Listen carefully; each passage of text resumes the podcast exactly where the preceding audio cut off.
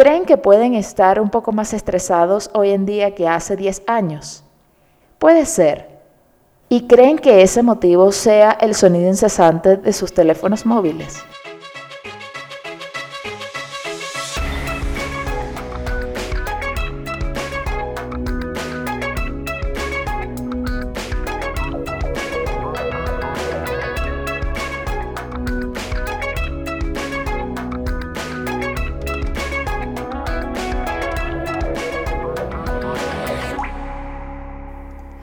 Hola, bienvenidos una vez más a Descubriendo el agua tibia. Yo soy María Angélica Ramírez y comencemos de una vez con el descubrimiento y o reflexión de esta emisión. Reglas del programa. Regla número uno. Yo, María Angélica Ramírez, no poseo el dominio de la verdad absoluta. Regla número 2. Yo, por tener este podcast, no me declaro que sé más que los demás. Regla número 3. Este es un espacio de respeto y tolerancia, menos con aquellos que son intolerantes. Regla número 4. Las críticas con argumentos serán respetadas, los haters de la vida serán ignorados. Y ya aclaradas las reglas del programa, una vez más en este segundo episodio, empecemos de una vez. A ver, este tema es algo que lo tenía en mi cerebro desde hace mucho tiempo y quería liberarlo. Y por fin en este espacio puedo hacerlo. Todo inició porque hace unos días grité, grité de agobio. Estaba sola en el lugar, estaba en mi casa, estaba sola y grité desesperada así, tipo, ¡ah! Yo eh, creo que grité mucho más, estoy haciendo como una pequeña dramatización medio mal hecha, porque además no quiero gritarles en sus oídos, oyentes queridos, pero em, grité de desesperación porque estaba haciendo una tarea y alguien me llamó. Y el problema no fue la llamada en sí. Luego de reflexionarlo, entendí cuál fue el motivo de mi agobio y de mi, y de mi desesperación que produjo ese grito. A ver, yo estaba haciendo una actividad intentando concentrarme. Estaba también un poco apurada y quería terminar esa actividad lo más rápido posible. Entonces estaba eh, ahí dándole, haciendo eso, esforzándome para terminarlo rápidamente. Y no me di cuenta, sino después de que lo reflexioné, que todo el rato, durante esos 30 minutos, 45 minutos aproximadamente, el teléfono nunca dejó de sonar. Claro, típico que como ley de Murphy, a veces yo puedo estar en mi casa sin hacer nada y no suena el teléfono para nada, pero justamente cuando estoy queriendo concentrarme para hacer algo, sonó, sonó, sonó. Y no solo fueron los mensajes de WhatsApp, no solo fueron em, eh, algunas notificaciones del teléfono, sino fue incluso aplicaciones que yo ni sabía que existían o que ni sabía que sonaban y sonaron durante toda esa media hora constantemente. Bueno, en su mayoría sí fue WhatsApp obviamente, pero el correo electrónico, el Facebook, el Instagram, todas esas aplicaciones tienen habilitados que suena el teléfono. Y yo luego comprendí que yo en realidad estaba estresada. El pilín, pilín, pilín de mi teléfono eh, me tenía un poco nerviosa. Y luego todo explotó cuando me llamaron por teléfono. Y ahí fue cuando pegué el grito. Pegué el grito. Es más, me estoy estresando solo de recordarlo.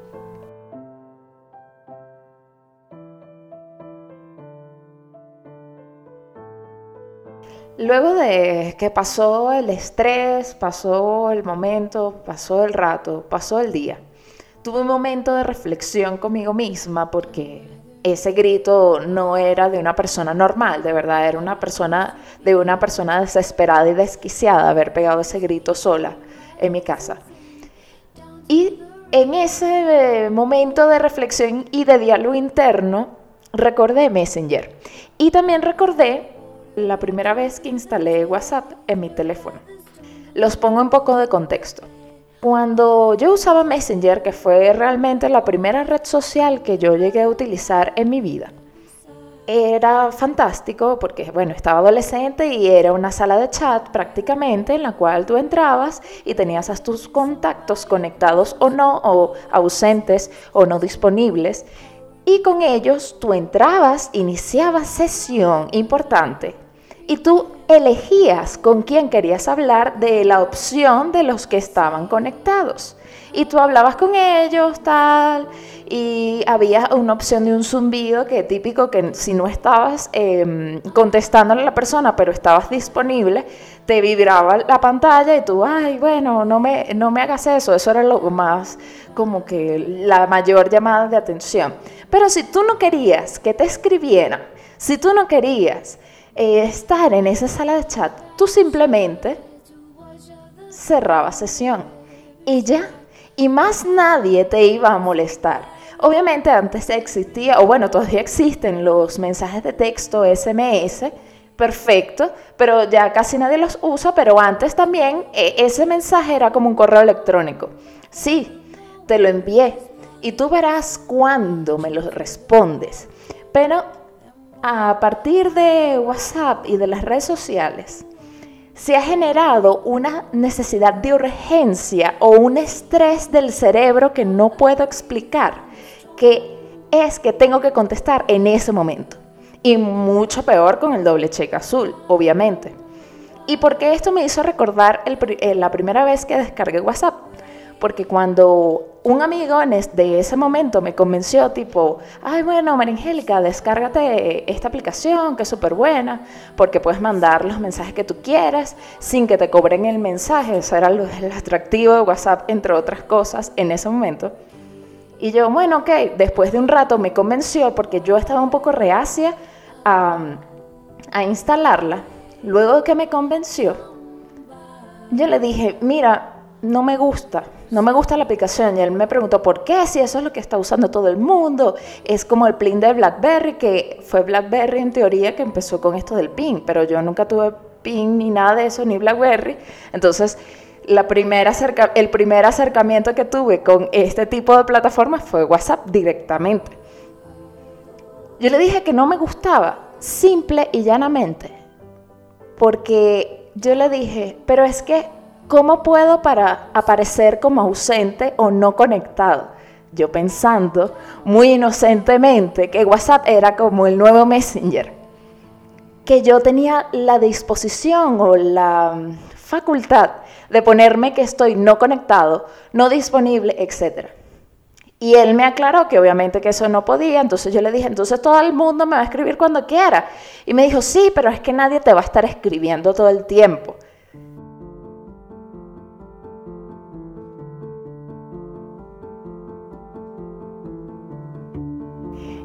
También en esa época, más o menos cuando salió WhatsApp, yo tenía una compañera de acrobacia en telas, porque yo, paréntesis, yo practico acrobacia en telas, que ella, bueno, la gente pudiera decir que es un poco hippie y lo sigue siendo, pero ella ya tenía esa inquietud, incluso cuando no había salido WhatsApp.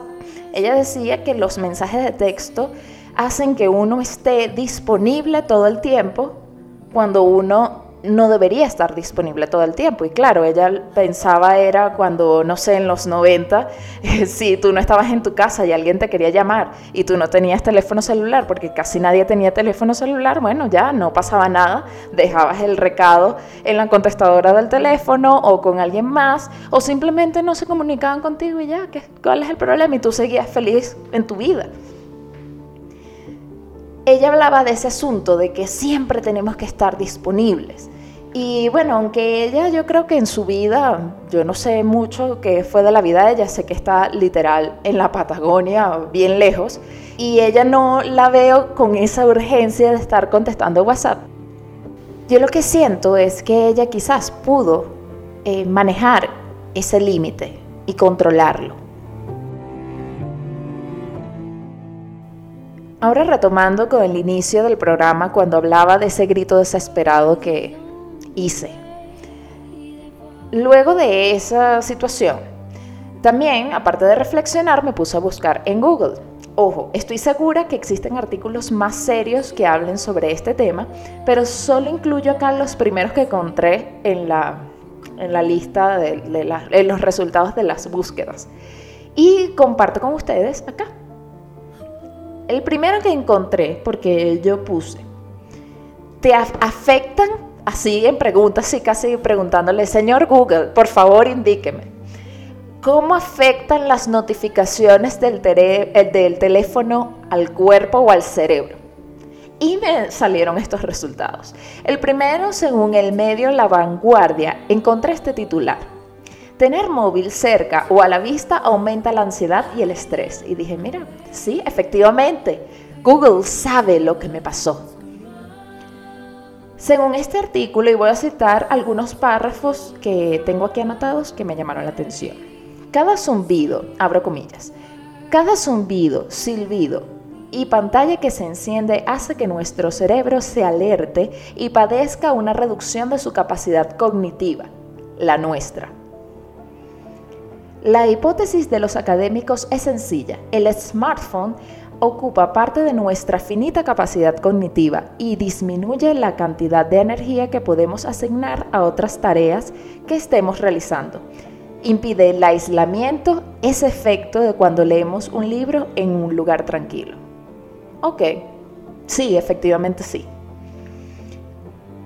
Según Computer Hoy, este es el titular. Así afecta a tu cerebro estar recibiendo notificaciones de móvil todo el día. De acuerdo con el endocrinólogo Robert Lustig, las notificaciones de nuestros móviles están entrenando en nuestros cerebros para que se encuentren en un estado casi de constante estrés y miedo.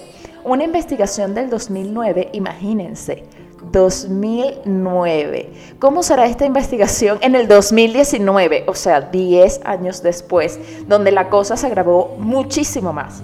Sigo leyendo. Publicada por News Stanford, eh, llegaba a la conclusión de que hacer muchas cosas a la vez no es bueno para nuestro cerebro. Aquí no voy a seguir leyendo el artículo, pero el artículo dice cómo el multitasking no es bueno para nuestro cerebro y que afecta nuestra capacidad de concentración.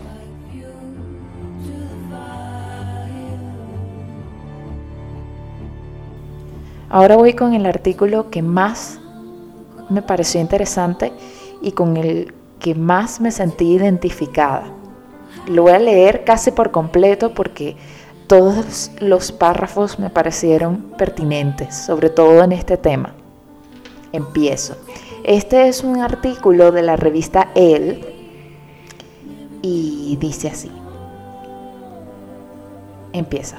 Se calcula que 4 de cada 5 personas en España sufren saturación digital a causa del estrés que les provoca la gestión de sus redes sociales, mails y aplicaciones.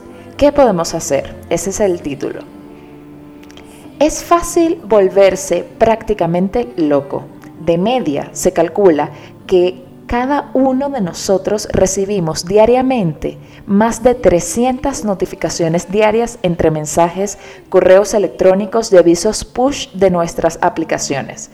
Personalmente, esta saturación digital acaba derivando en bloqueo, hartazgo, estrés, falta de respuesta, sentimiento de soledad, angustia y en ocasiones puede provocar alta desconexión personal y con el entorno familiar y hasta crisis de ansiedad.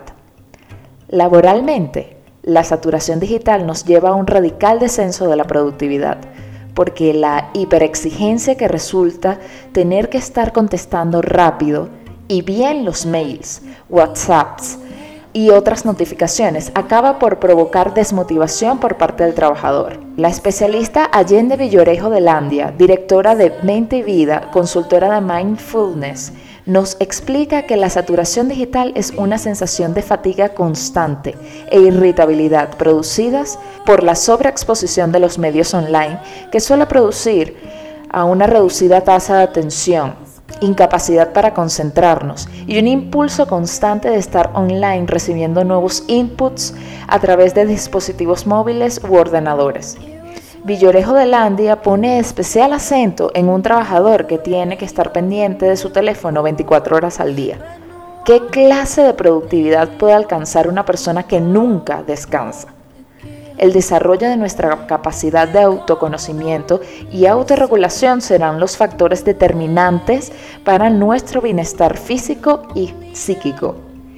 Apagar el teléfono, silenciarlo, acostumbrarnos a decidir nosotros cuándo lo usamos, siendo dueños de nuestro tiempo, en lugar de actuar como autómatas controlados por nuestros propios dispositivos, es el camino a seguir. ¿Qué les parece? Esto redujo todo lo que yo sentí y el motivo principal de mi grito desesperado porque no podía culminar la actividad que estaba haciendo porque el teléfono no dejaba de sonar. Perdón si, si no les gustó que leyera tanto, pero me pareció tan acertado porque la reflexión que yo estaba llevando en ese momento, antes de contar lo que luego hice con mi teléfono es el siguiente. Los teléfonos, yo no voy a decir que el teléfono es malo, a la internet y algo así. No, yo no voy a decir esa estupidez. De verdad que me parece estupidez. A mí. Lo que voy a decir es que el teléfono es una maravillosa herramienta que te permite hacer muchísimas cosas, incontables cosas, súper, súper buenas o sea, nada más el hecho, entre las mil y una cosas, de comunicarnos. Pero, por ejemplo, para mí el mayor hallazgo es que yo no necesito ir al banco a ningún lugar para pagar algo, porque lo puedo hacer desde el teléfono. Eso es la mejor maravilla tecnológica que hay. Sin embargo, cuando un, un pedazo de metal y plástico y vidrio y no sé de qué más cosas esté compuesta el teléfono, puede controlar mi vida en el episodio pasado hablábamos de ser conscientes de, las cosas, de la intención, de tal, pero también seamos conscientes qué cosas nos están maniatando, qué cosas nos están controlando. Y si no tenemos conciencia, ay, me voy a estresar por culpa del teléfono, no. El teléfono es una herramienta, así como un martillo. Imaginemos que el teléfono es un martillo, una tijera. Ok, perfecto, yo la uso para martillar un clavo, para cortar un papel.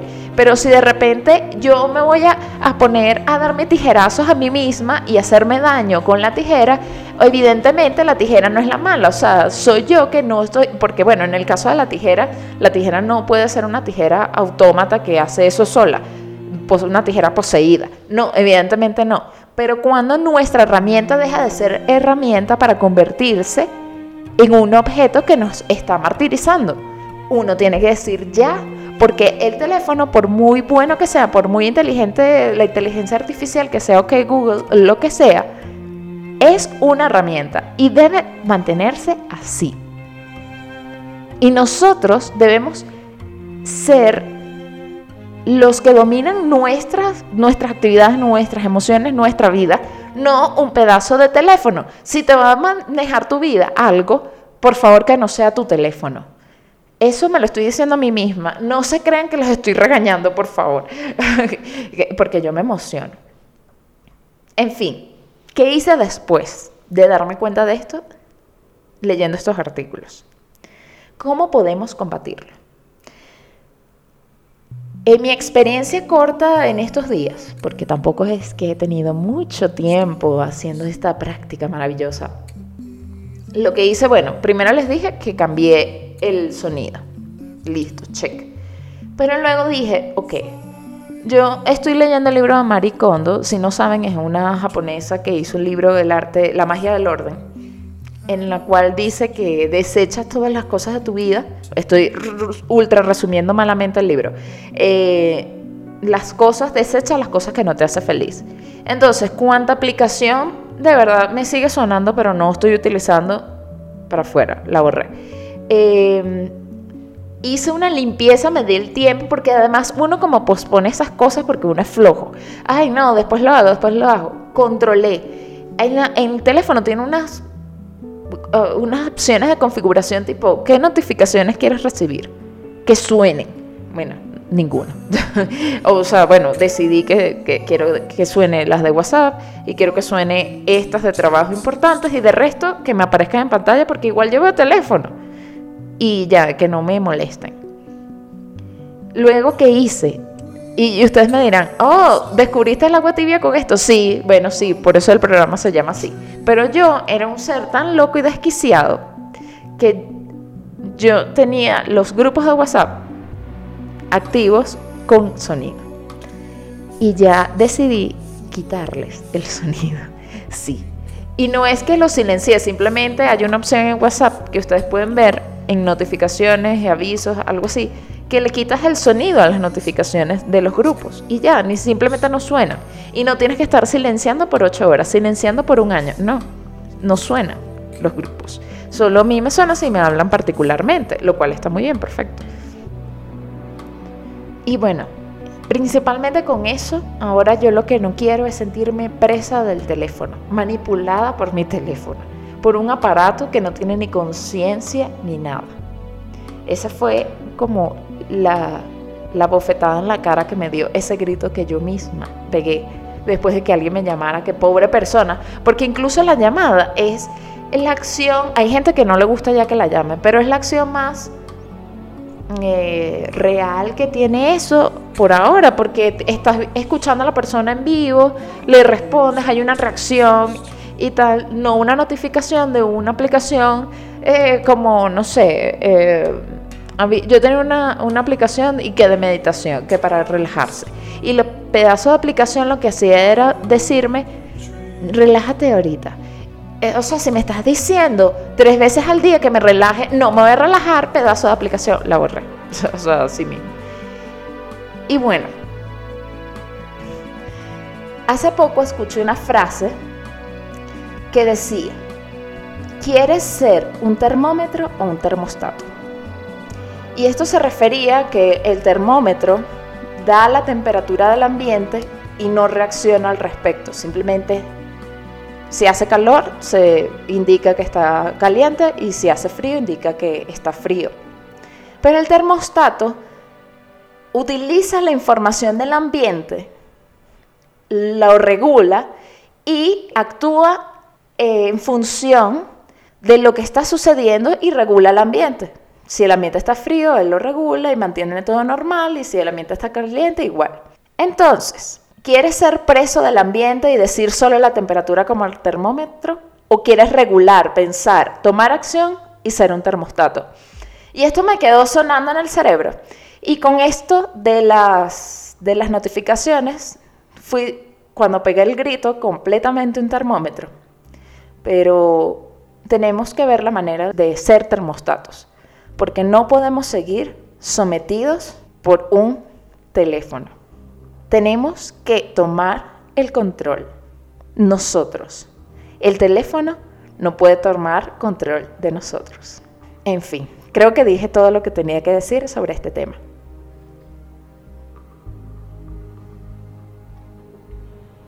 Y bueno, ahora toca el momento de la audiencia, de ustedes, que ustedes son maravillosos y estoy segura que tienen muchos mensajes y opiniones que decir al respecto.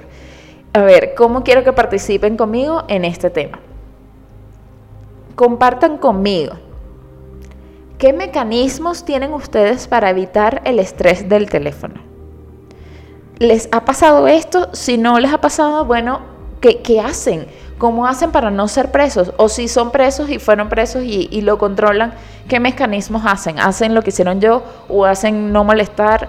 Eh, lo colocan todo el día y nunca les suena nada. ¿Qué hacen ustedes para controlar esto?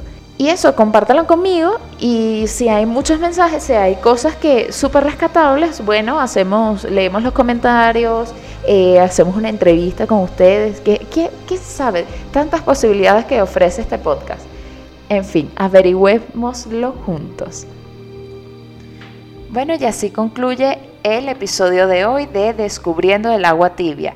Recuerden que si quieren compartir conmigo sus técnicas para no estresarse por las notificaciones del teléfono, lo pueden hacer a través de nuestra cuenta de Instagram, arroba descubriendo el agua tibia, o en nuestro correo electrónico. Nos pueden escribir también en descubriendo el agua tibia pod, pod de podcast, arroba gmail.com o nuestro grupo de Telegram, que todavía no hay nadie que está suscrito, pero por favor los invito a suscribirse al grupo de Telegram que es Descubriendo el Agua Tibia Podcast. Lo buscan ahí.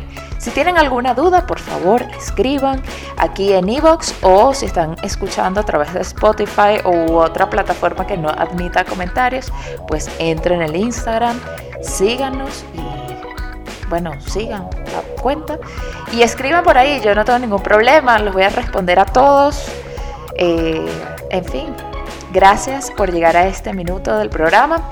Les voy a comentar cuáles fueron las músicas que sonaron de fondo en este episodio.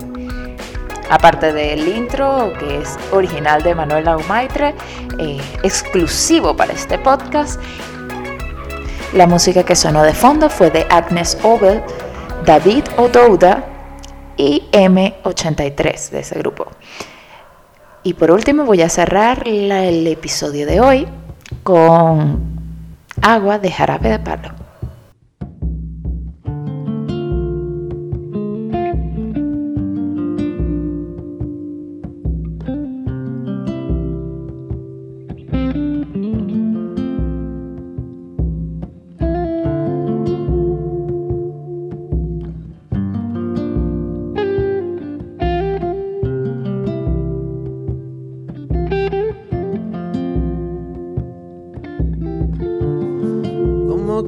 Ser mi amiga. Si por ti daría la vida. Si confundo tu sonrisa. Por camelo si me miras.